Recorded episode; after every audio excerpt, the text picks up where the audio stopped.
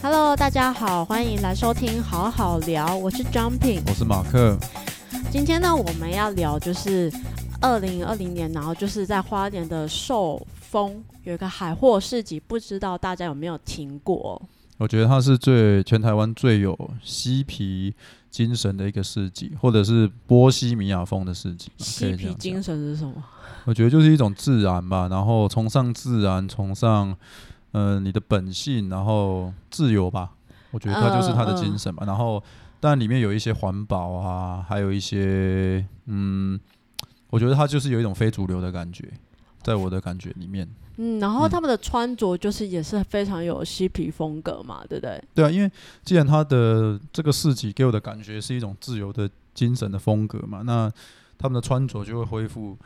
一个最重要的做人的一个原则，就是你的需求跟你的舒适度。就是比较重视自己感觉舒服的衣服，而而不是以呃可能是主流社会就觉得你要该怎么穿该怎么穿，这样它是比较回归到自己想要怎么样子的穿着。它比较其实也没有主流社会本来就没有教你要该怎么穿的、啊只是说大家会形成一种可能不成文的规定，对一种共识吧，所以可能上班该怎么穿，你搭捷运该怎么穿，但是在海货，基本上大家就会依照自己最想要尝试，或是自己最想要、最舒服的风格去做穿着。就讲到这是全台湾最嬉皮的市集，我觉得是呃，它会吸引全台湾就是喜欢嬉皮风格的人，然后来到这个地方。那他们在平常的生活中可能没办法那么自在做他们想要所谓的呃。想要成为嬉皮这样子的一个风格，但是他在这边就是可以有一个很舒服、很自在的一个地方，可以让他尽情的展现他内心嗯，这样子的一个嬉皮的欲望嘛。其实也不用特别强调嬉皮啦，就是感我自己感觉就是有点像，就是回归你自己的本性嘛，或者说嗯回归你自然的状态。比如说他们以往，他们以往办的时间都在夏天，对不对？对，对，那今年今年是举办第十年，嗯。那今年也比较特别，是因为刚好也遇到这次疫情的关系嘛，嗯，所以他们把整个就是他们的市集的时间往后延了。那我们记得我们上次去应该是三年前吧，差不多，嗯有点忘记了。对，嗯。那那时候去的时候，其实呃，其实就对我来说是有点震撼呐、嗯。你就会发现说，诶，以前以为的市集都是 OK，都是塞的很整齐的一些帐篷啊，或者是一些统一化的，对对对，就是一些呃，比如说你可能是文青的市集，那基本上大家的一一一致的风格就是一种文青。当然海货它是一致的感觉，你就觉得很符合自然，很嬉皮。嗯对，所以那时候去的时候，我就觉得哦，蛮震撼的，因为大家感觉都很随性，然后所有的那一些它的那种摊位。看起来就很像自己搭的，而且都是用竹子哦。确实是自己搭的，对对对，虽然我们也是在想说，哎、那个到底材料是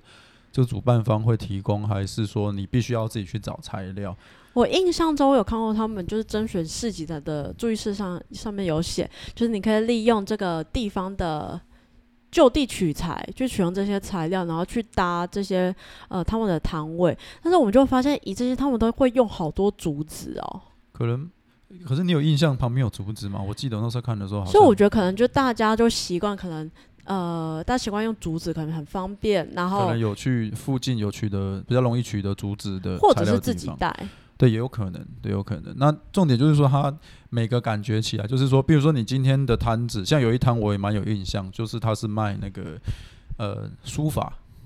对对，然后那个那个女孩子，我们在其他市集也有看过她，那她的摊子就很简单，嗯，你就对哎一个她比较的重，她的重点是在于那个桌子嘛，要平，所以你就会发现说，哎、她的装饰相对来说没有这么的丰富，也有一些摊子你看起来就很舒服，很像一个大大上面有个大大的，像一个平台吧，有一个很很像大型的凉亭，啊，你就可以想要睡觉就在上面睡觉这样子。对，没错。然后嗯他们就是用竹子搭，然后我甚至有看到有些人会使用回收的门那个门纱纱窗门，然后直接做成那个铺的地板。哦，OK，反正他们强调应该就是就地取材，然后环保嘛。对对对，那就是会有海货，已经今年办了第十年嘛，我觉得他很厉害，他完全没有透过政府的，就是政府的宣传，他们完全是自办起来，然后靠着口耳相传。然后他们的创办人 Kuno 也是一个非常特别的人，对啊，那 Kuno 基本上这个人，嗯呃，各位如果在网络上其实是可以找到他的资料的。就打海货民宿主人应该就会对出现。对对对，其实那个海货那个地方那个市集本身它就是一间民宿嘛。对那那个民宿主人他本身就有一种，我觉得啦，我自己我我看完他的介绍，我觉得他就是一个艺术家。嗯虽然他的早期过得非常的辛苦，嗯，然后那时候因为三年前我去的时候，其实我对那个老板是没有印象的。那时候我一直被眼前哇，全台湾就有这样的市集，实在太不可思议。对，所以就比较没有那时候去的时间好像也比较短。这一次嗯我们就在那边待了两两个晚上嘛。对，对，然后呃，那个老板那时候他是在卖香肠，我印象嗯中，然后我就诶，怎么有一个人他是没有右手，嗯，好像虎克船长有没有？他右边是一个钩子，可是那一天不是，他是他右边是一只刀子。他最被大家记得就是新闻上报的都是他用他断掉的那只右手，然后去套上钩子，然后去勾捷运，对对对，那个那个在网络上如果有找到节目，其实看到这一段。蛮经典的一个画面。对，然后那时候我在现场看到，我就觉得，诶，是一个很有型的一个大哥，然后就是右边他右边好像套着一一把很像蓝坡刀的东西，在那边切香肠。呃，对对对，我就觉得哦，原来这么酷啊！所以他本身的他的那一个老板主办主办那个老板的本身的个人风格就很强烈。个人特色非常强对。对对对，然后其实那一次这一次这一次来第十年来跟我们三年前来，其实就有有一点点不一样，但是。所谓的一点点不一样，我现在讲的是外在的东西，就是这一次多了警察嘛，嗯，所以我我那时候第一眼看到的时候，我以为说，哎、我觉得海货是不是跟政府有合作？嗯哼，因为通常这种，我觉得这种市集啊，发展到最后，你一定要，如果想做大到变成做国际性，一定势必要有政府的支持，对没有错。全宣传。对，就我去问，我就好奇去问那个就是那个警察大哥嘛，然后他说没有，他只是纯粹来帮忙做交通管制而已。因为这次人真的比我们上次来看多蛮多的，对，就是他车子已经排到，哇，那个真的你可能要走十分钟吧，就是已经排到下一个休息站那边了。他下一个有一个很高级的厕所休息站嘛，嗯，对，已经排到那边去了，对。对。然后那我们最后等一下快结束的时候，我们会讲，如果海货市集如果有跟政府合作的话，我觉得海货这个市集就已经不见了。那我们后边会讲我们自己认为的原因是什么。嗯，好，那我们已经刚讲完那个老板跟我们看到摊位的状况嘛，那我们现在来讲讲他的这一个市集我们所看到的精神好了。好，对，那我自己的感主观感受就是，我觉得很环保。环保没错，对，当然从刚刚的摊位大家就有感觉到嘛，因为他们不自己是说搭，对就地取材，对不是说用就是定做好的餐车嘛，嗯，对，那他们再来是有一个很特别的东西，就是生态厕所。哦，那个真的超厉害的，对，因为因为我那一天去的时候，其实我都我本来就不是很会跑厕所的人啊。嘿，然后江平有去，嗯，那我们可以，那江平你要不要讲讲看，你去看里面的状况是怎么样？因为三是三年前，其实我应该也有上到生态厕所，但我真的有点忘记那时候我上的状况怎么样。那我们这次去的时候呢，我第一呃去的时候，我会很压力，里面完全没有味道。那首先讲一下他们生态厕所是怎么设置的。那首先呢，就是先首先他会当然会先挖两个洞，因为两间厕所嘛，两间厕所中间就是只是用一个布幕这样隔着，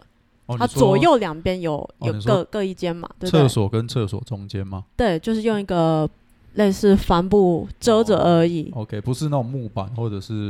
因为它那个整个厕所的外观，我看起来是用竹子搭起来的，对不对？对，它的平台是用竹子，嗯但是它周围是用那个帆布把它就是遮，就是嗯类似一个它就它的墙壁呀、对屋顶是用那个它它的岩壁就只有用帆布而已，对对。帆布。嗯 OK，那里面的状况呢？会不会很脏？就是你看不会不会，我先讲它是怎么里面的构构造是怎么样。嗯它首先就是挖两个洞，嗯它先先用这个竹子搭起来一个平台，哦。那平台下面呢就是嗯、会有两个洞嘛，对，那你就是两边厕所，你去进去的时候蹲进去，你就是当然是屁股就要对着那个洞。嗯。然后你上完厕所之后呢，它旁边会有墓墓穴，你上完厕所就把墓穴往里面倒去往下放，就是掩埋。等于说你上完厕所以后，然后就是用木屑去把它盖覆盖上去，做这个动作这样子。完全没有尿骚味，公共厕所都会，你会觉得那个什么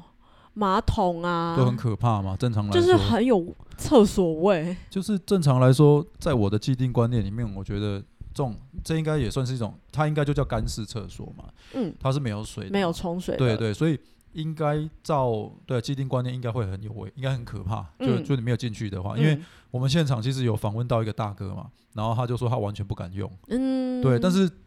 我问过，包括江平在内敢就是有进去用的人，其实他们感觉都是非常好的。然后真的，而且很通风，然后完全没有异味。当然也是因为今年办的比较晚，在九月，这个气哦，候是非常温度没有那么高。对，然后也有可能嗯这样的原因，所以比较没有那么容易有那个发酵的味道，还是嗯，重点就是腐烂的味道呢。重点就是你进去就是没有什么不舒服的感觉，没有了没有，哦而且真的没有味道啊！当然，如果你习惯上完厕所要洗手的话，可能就是必须自己自备水就对了。水，然后在哦外面冲洗一下，这样或者往那个哦边那个洞这样子。这样其实讲起来，其实真的是把它的环保的精神贯彻的很透彻。欸，对，而且你等于说整体的排泄物又可以成成为这个土地的一个养分。它应该就是照正常来说，正常呃生态厕所，它就是把呃上完的那一些排泄物，嗯，然后再做堆肥的动作嘛。对，就到等于说堆肥。对，然后发酵完以后，它就变成一个肥料，其嗯实就是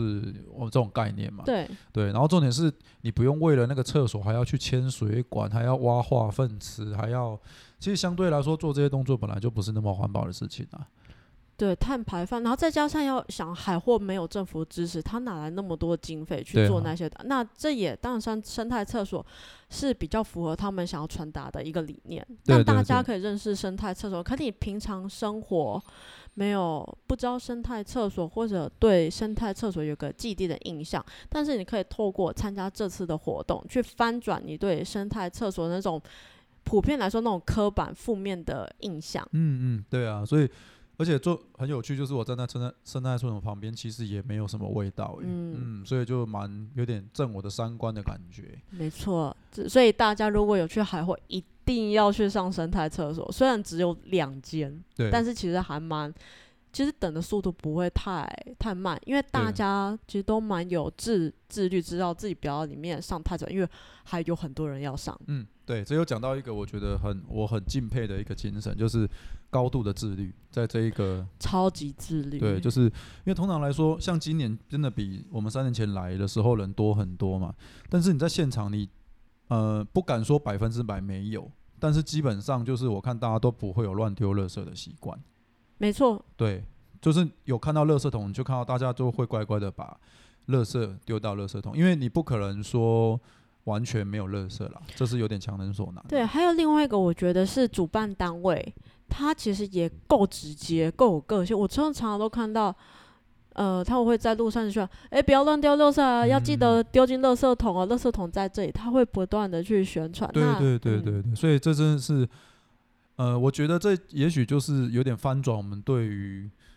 呃，这有点牵扯太远，但是就有点像是服务业的感觉嘛。嗯，我们会觉得说，哦，这个市集我们来往，我们就是客人，对，但是我们去的感觉不是这样子，是平等对关系大。家是平等的关系，所以你对于维护这个市集的清洁是有一份责任在的。所以刚刚讲到厕所，对不对？对我们现在讲到吃的东西好了。嘿，哦，那当然吃的东西，我们当然有看到很多的，呃，他们基本上他们的市集分成两个部分嘛。嗯，他们外面就是靠近马路的那一边是呃吃的。对，基本上吃的都集中在那里。对，然后他们里面最有趣的就是他们主办单位提供的的一个摊位，嗯，然后你好像一个人付五十块嘛，我印象中，对，然后你必须得用自己的餐具，才嗯能去舀那个饭。然后嗯你舀饭的时候，也是工作人员会帮你舀嗯。啊，因为刚好那个地方也是自工，自工嗯。他们吃东西也是跟你们一起，对你就会感觉到，哎，其实就是大家其实都还蛮自律的，就不会因为说吃一餐就制造一堆纸盒垃圾和一次性的那一种餐具嘛。但我希望可以未来就是外面摆吃的摊位，呃，还是不得不说，外面摆吃的摊位，它还是会使用一次性的餐具。那如果下一次如果可以慢慢的，大家越来越有这个，甚至有点强制性，我就是不提供一次性餐具，对啊，对啊，大家就会真的很知道，我参加海货，我不拿自己的餐具的话，我就不会有东西吃。我会希望，我会蛮期待未来可会有这样子，嗯的风气对，的风气，因为其实你有没有发现，里面其实呃，在民宿那里面，不是大概是主要是手做摊位嘛，对，但是还是会有一些卖吃的。那里面的摊位，他们基本上我是还没有看到是使用一次性餐具，是只有外面才使用一次性餐具，在大马路旁边的那些食物的摊位。就大马路那一些感觉，他们比较像是纯粹来，呃，我这样讲不知道贴不贴，纯粹来做生意的，嗯有一点有一点这种感觉。嗯，然后在进进入到市集里面，靠近海边的那些摊位，就是他们哦对，还有就是靠近马路的那些摊位，他们他们就的那个摊位好像就不是自己搭的嘛，对不对？哦，很多都是餐车。对对，餐他们就真的比较像是你一般在市集看到说，就是呃，可能是付钱来做生意的一些厂家这样子。对，然后如果是里面的话，你有感，我自己的感觉是这样，就是他们好像也是想要来参加这一次的市集，然后顺便来卖东西。嗯，对，有点像这种感觉，所以呃，相对来说，他们就不会，呃，应该说就不会的那么的，呃，完全都照自己的方式做事嘛，还是会去跟这个市集的精神去做 match 嘛。就比如说，他们不用一次性三句嘛，我觉得好像不是照这些，是完全照自己想要怎么做的。对，这是一个好像是互相关系，就是本身他就喜欢这种这种生活本身就喜欢。对，嗯所以当然你就会觉得说，哦，好像有一些去那边摆摊的就比较具有一种嬉皮的精神在里面啊。但我觉得嬉皮这个东西，可能之后也许我们可以开一集来讨论，专门对讨论嬉皮精神到底是什么。对对，就是我觉得像嬉皮跟文青有是两个非常值得去讨论的一个嗯嗯嗯词，它但这个就真牵扯太远，因为这里面也夹杂我们自己很多的个人对主观察的一些观察。对对，好，那再来就是他们呃，我们刚刚讲到就是厕所跟吃嘛，对不对？然后没错，哦，对，然后还要讲，我觉得高度自律还展现出一个，就是一个，它是一个跟春娜比起来是有有有点差别，对不对？因为春娜之后就会比较多，嗯，这这东西比较主观啦，这、嗯这东西就比较，因为春娜那时候就爆出很多有关于毒品啊，或者一些新三色的东西，对不是很好的一些风气嘛。但是我们不能这样讲啊，因为我也是透过新闻或者是人家转述，我我没有现场亲眼看到对我们。是的确是没有参加对对对对，但但是就我们。我们可以说，我们接受到外面的讯息的刻板印象哈对，就是这样子。那在呃，在海货这个地方，我我我只能讲，我我不敢说确定完全没有毒品，嗯，对，但是至少你不会看到大家就是很，嗯，比较像是在消费这个地方吧。嗯，大家感觉，我自己感觉是，大家去这个市集的人都蛮珍惜这个市集的。希望这个市集可以持续的办下去，对对对不不会因为新闻上的一些负面的呃新闻而导致大家对这个市集有负面的影响，就是这负其实就是一面的观感。种一种高度自律的一种精神在里面。我们就是会讲这个，就是他们真的是非常有自律的一个市集。当然，好像也有人说有听到有闻到说里面有人在抽大麻了，嗯，好像还是有。对啊，我觉得这还 OK 吧。对啊，就是好像这也是我听到的。我先说好像，我没有亲眼看到。对，但我觉得我自己觉得，就是基本上你能感觉到是这一个时期，大家都会有很自律的精神在里面。OK，然后再来就是我们可以讲到的部分，有一个蛮特别，就是他们的穿着。没错，这穿着你你那时候呃第一次来这边形容对，那是开玩笑，但是确实是我现场看到的一种现象啊，就是女生很多要不就只穿内衣，要不就不穿内衣。啊，男生的话几乎都是赤裸的上身，嗯，对，然后穿一个短裤，然后很随性的样子，这样子。对对，他们就只关注于自己眼前的事物，他其实不会太在意对方的穿着怎么样，因为他们会觉得对方的穿着那是他最舒服的一个穿着的方式，他不会觉得啊你这样穿好少，或者啊你这样穿好多、哦，怎么样怎么样这样子。就是就是一种尊重吧。对我觉得这在在某个程度上来讲是一种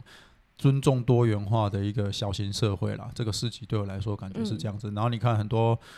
而且不你有趣的是，你会看到，当然它绝大部分还是以年轻人为主。可能二十几岁、三十出头岁的，但是你也会看到一些年纪稍长的人，嗯。哦，可能四十几岁、五十岁的，他们也是一样很随性的在这一个这个市集里面，不会因为说年纪上会有一些隔阂。对，然后再来还有 baby 嘛，就很多父母是抱着啊，baby，对对对，然后然后 baby 在上面跑，对跑来跑去，然后身体也脏脏的，也不会有人觉得说啊这样好像很脏，这样不好，没有就看到大家就是一种，我只能说它就是一种乌托邦吧。我觉得来这边参加的会带小孩来这边的父母，就是有参与，就是摆摊这些呃比较不属于是来走马看花的游那个游客，他们可真的是就是可能就是所谓的嬉皮这一群人，或者是他平常生活就是这样子的一个环境，他们会很强调让小孩子去跟土地在上面赤赤脚的跑，去多摸摸这个土地，不会觉得说啊，你不要把自己身上都用泥土都是看起来脏脏的这样子。真的，所以哦，穿着还有一个呃，我们那一次来的时候还没有看，呃，三年前我印象中我有看到一个人这样穿，但是这一次我真的是蛮惊讶的，就是那样穿，就是那个很像丁字裤的那个东西，嗯，对，那个其实不叫丁字裤，那哦连丁字裤都不是。它其实就是一块那种有点类似大家看到那种达悟族，就是蓝屿达悟族原住民的那一种丁字裤，有点类似，但是又又不一样。它等于嗯是一条细绳系在你的腰间嘛，嗯然后一块布从前面或者是从后面嗯，围到，就是从它后面也没有布哦，它就是它就是一它只有前面一块布而已它，就这样围起来而已啊，从前到后这样包起来啊，有点像包尿布，有没有？没有没有没有那个那个我要纠正，没有，它没有从前到后包起来，它是直接前面一个长方形的一块位置就这样垂着。没有啦，它有包起来啦，有啦，我我有很认真看过。哦，可是我印象没有没有没有，我很确定，因为这这一次有一个摊位，有一个女生，我们本来想要访问她嘛，嗯，结果第二天我们去，他已经不在那边了哎。她她那个就是包起来的啊、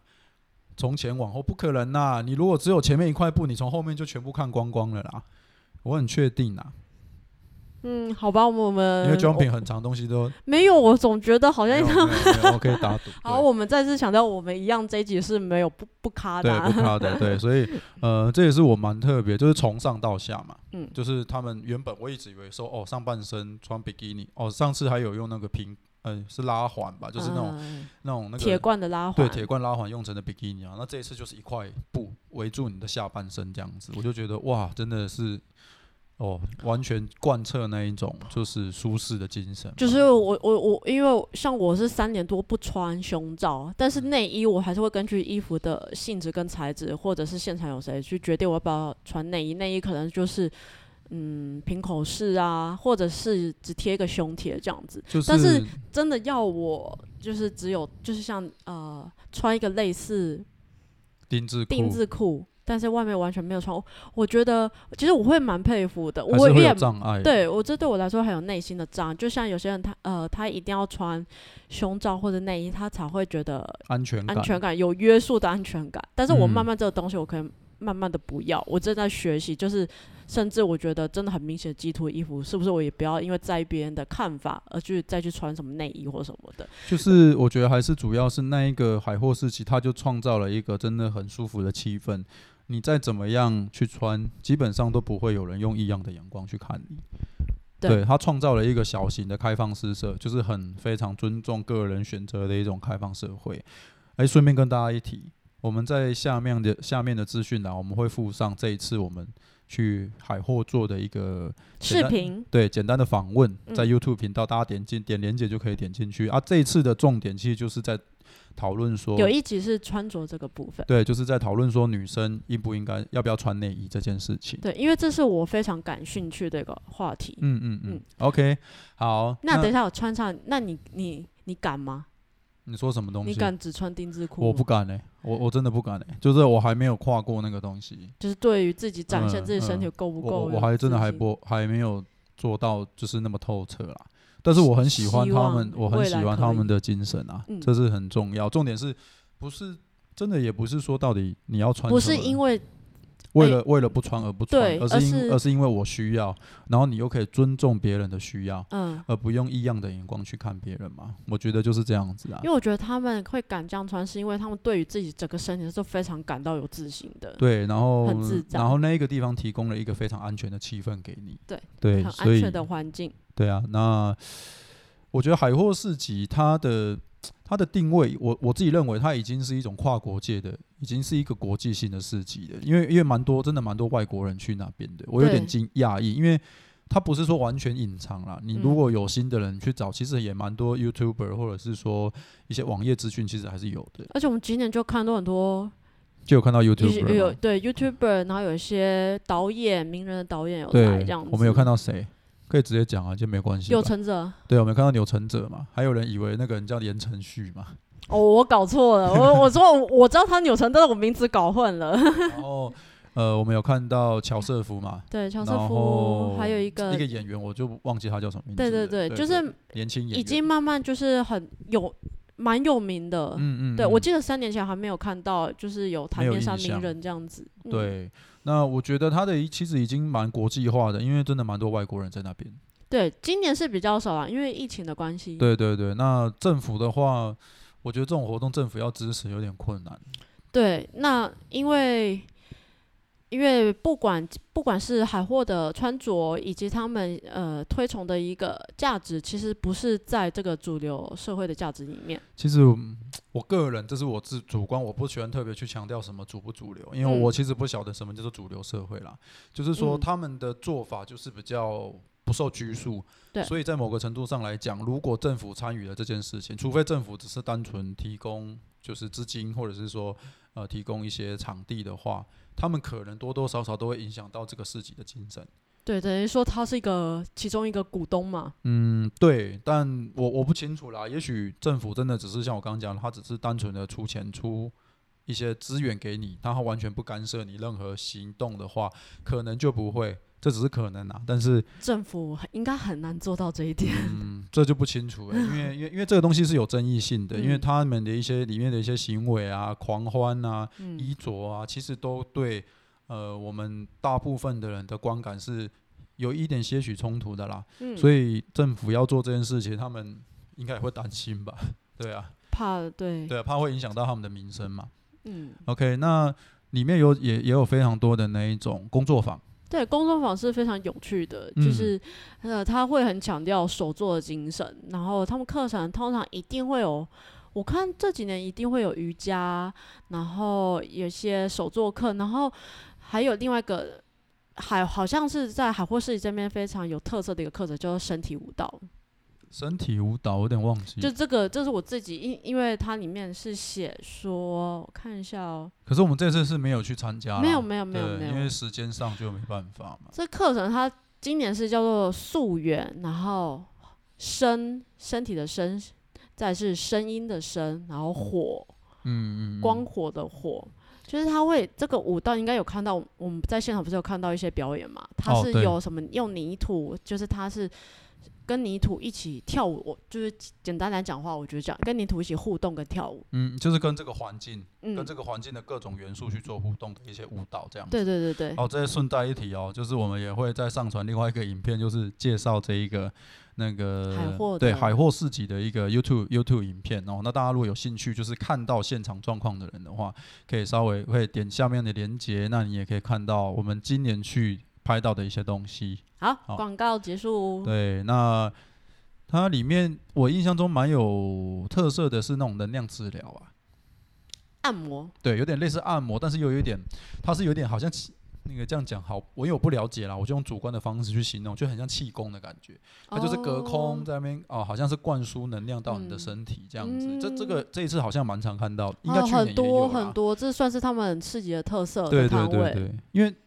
它其实它的除了嬉皮精神或者是自由的文化以外，我觉得它这个本来就很强调身心灵嘛，在这个没错市集对，所以这种所谓的能，我我我我自己主观讲啦，就是能量治疗啊，或者嗯是说自然疗法，对自然疗法，那它应该是一种，应该也是一种特色吧，在这个市集里面。对，没错。对，OK，好，那然后他们的音乐也是很即兴，哦对，就是他们的表演啊，音乐都蛮即兴的，然后你看你也可以看到很多，他后面也有电音嘛，我记得他最后嗯一段也有电音，然后也有呃有点那种很随性的那种唱歌的表演啊，嗯，对，各式各样其实都有啦，还有舞蹈的表演也有嘛。对，所以感觉它整个就是很 free 的感觉，虽然它还是有 schedule 在里面，但是很整整体感觉就是让你很 free 的感觉。根据现场的状况去调整那个 schedule，我觉得这应该是都会发生的事情。对啊，对啊，对啊。好，那你觉得你今年参加海货，对你印象最深的是什么？你说我吗？没错，我的话嘛，我的话是我我觉得最印象最深刻的是他们保持的很好，嗯，因为正常来说，这次的人真的是让我有吓到，就是讲难听一点啊，你真的有心，你应该可以在这个海货上摆摊，可以赚到一些钱。确实是那个很多那个手作那边就是算是海货，现在他们蛮丰收的一年。对啊，就是你真的要有心，你就纯粹去赚钱的话，或者是你要把海货弄得很大，我相信可以。嗯。我我这个角度是从那个老板的角度出发，就是我要把海货弄得很大，嗯。然后我摊位的费用收得很高，嗯，我相信还是会有人来，嗯。因为它已经是是台湾一个蛮独特的市集了嘛，对，等于是没有人跟你竞争嘛。嗯。对啊，那但是我觉得他很厉害，是他保持的很好，他并没有把整个规模为了说可能要增加收入扩得很大，嗯。他保持的那个他的精神一直维持在我三年前所嗯看到的那个样子，嗯嗯嗯嗯所以这是让我最印象深刻的东西。对，而且它里面的手作摊位的摊位费，我印象中我有点忘记了，好像是是直接抽从成吧，对，就是利利利润的百分之几，所以对对对，所以他这样子也是确保你说不会亏钱来，对你不会说来啊，你你可能来摆了四五天，然后有一些摊位费很恐怖的，什么一五天三千，三千、五千、一破万的我都有听过。嗯，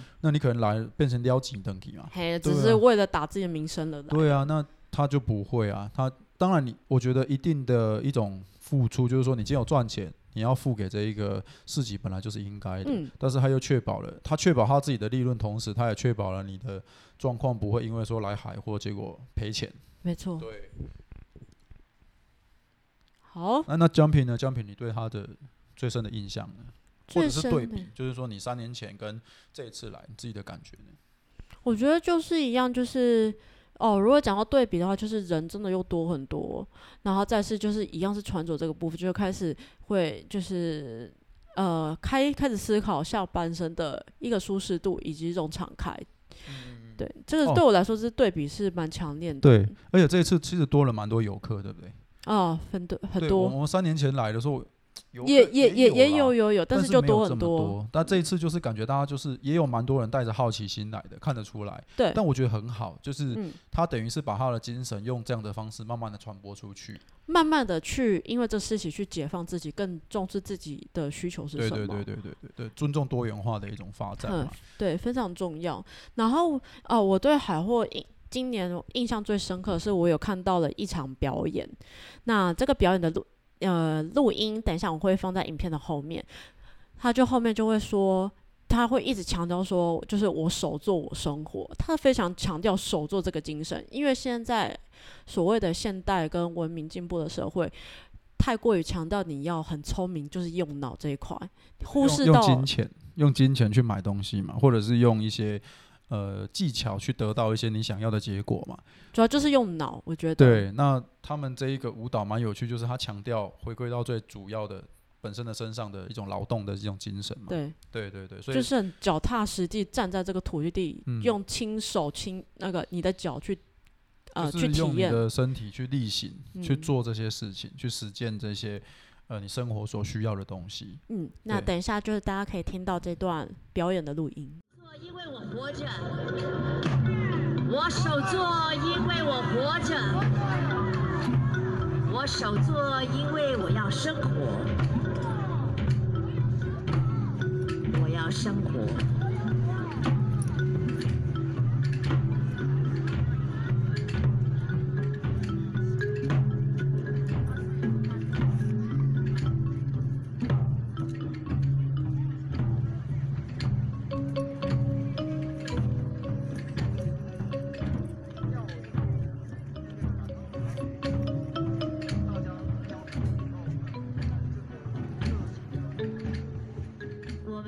好。OK，那在其实虽然我们这次提到海货嘛，那海货是在寿丰那个地方，对，受风，对，然后他的邻居其实也蛮特别。哦，这个东他的邻居应该也算是呃非主流的一种吧。对，就大家不知道有没有听过颜辽净土颜辽净土屈继富先生。对，在呃盐寮这个地方，就在对寿丰的真的很近的，就在旁边的乡镇。这就是海货的邻居啦，对没错货市集的邻居。然后呃，然后这个区继父啊，他的颜辽净土，他还有一个邻居哦，大家知不知道是一位文学家兼翻译家？可是比较年轻一代可能真的不对就是要太了解。早期啦，就是你可能嗯七零年代、八零年代的的一些年的人，算年轻人嘛。九零年代也算呐，哦，对对叫做孟东篱，对，他他比较多的是翻译文学。翻译文学文学家。对对对嗯，，然后他们那个地方其实也是强调跟自然和平共生的一种生活形态方式。对，因为我们就有做两个对比，因为呃，像是呃那个那个什么海货，它是比较动态，比较像是嬉皮，有点开心，就是很外放的那种感觉。对，那颜料净土呢，它是比较是灵修静态的因为颜料净土那个屈继富先生他是环保呃人士，对，然后他是基督教还是天主教？天主教天主，他是有宗教信仰做背后的支持啦。嗯，所以呃，相对来说，他就会，因为我们其实也没有见到见到屈继富本人，但是嗯我们有去里面稍微看一下，那你可以感觉出来说，那个地方就是很强调宁静，很强调就是你要专注在你的生活的每一个时刻上面。然后相对来说，对海货来说，它就是比较像是在修行的感觉吧，有一点点像。海货？我不是我说相对相对海货来啊，说，相对海货说，对对，就是海货，呃，就直观的一种形容方式，海货比较像一种 party，对我来说，嗯对 party，对然后然后像是颜料记者，它是比较是强调生活，就是你平常就是要这样子过生活，然后要环保，要与自然共生，然后很他他之前就是一开始会成立颜料镜头，就是非常想邀请大家来这边去体验这样子与自然共生的生活这。就是海货市集跟颜料净土一种很特殊的一种对比。呃，我觉得海货它也是在推广这一种自然的生活、环保的生活，然后要自律，但是你可以快乐，可以很、嗯很欢乐这样子。但颜料净土是比较宁静，但是它一样要强调说环保跟这个环境。呃，跟这个环境的一种和平共生的方式，所以可以形成一种蛮鲜明的对比啊。我自己嗯感觉是这样，嗯所以大家如果下去下次如果有去海货市集的话，希望他明年还是可以继续办了、啊。嗯那我们会试着去摆摊看看。对，我们对对对说不定会去摆摊，如果有上的话啦。对对对，所以嗯、大家如果去海货市集，也可以去旁边的颜料净土稍微看一下。但是颜料净土，大家就是去到里面要要一样是要以尊重，然后安静一点去感受这个地方。对，哎，屈继富的那一本书叫哦，大家可以去图书馆看，就是呃叫做就直接 Google 最经典的书就是颜料净土。哦，直接打颜料，颜就是吃的那个盐嘛，啊寮就是那个嘛，公寮的公疗，疗的疗嘛，然后干净的净嘛，嗯，然后土土地的地的土，对，屈继夫先生出出版的，所以可以稍微去看一下，里面真的是蛮精彩，就很讲他棒的过程，，对。对的一个一个生活精神。好，那我们这集就这样结束了。一样，我们这次就是我们的风格就是不卡，就是一路到底。对，好，谢谢大家的收听哦。那如果呃有机会的话，我们下次再见哦。好，那大家有什么想法，欢迎在下方啊、到 Apple Podcast 去留言，让我们知道。对，然后如果你喜欢我们的风格或者是我们的内容的话，也可以分享给你的朋友哦。订阅，好，就 OK，这样，拜拜拜拜